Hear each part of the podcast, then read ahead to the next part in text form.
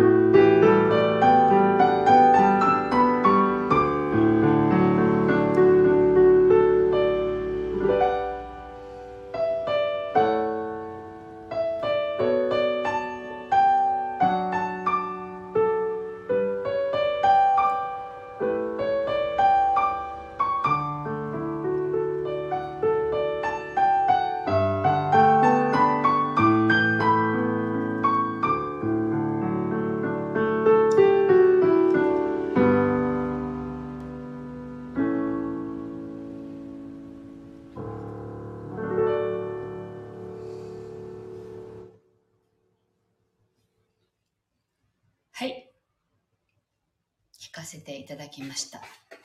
あのー、3曲目が常識を打ち破れだったんですけど、今弾きながら感じたのは、最近楽しむことを忘れていませんかっていう感じの問いかけるような曲でした。なんかね、楽しいことね、やってますか？あのー、ぜひご自身をね、楽しませることを生活の中に取り入れてみてはいかがでしょうか。はい。というわけで、今日はね、ちょっとなんか弾きたい気分だったので、あんまりおしゃべりせずに弾きますっていうね、あの、題にしてやりましたけれども、あの、4曲かな、弾かせてもらいました。とてもいい気持ちで弾かせていただきました。ご参加ありがとうございました。えー、っと、というわけで 今日はここまでです。今日も素敵なね、一日をお過ごしください。聞いてくださってありがとうございました。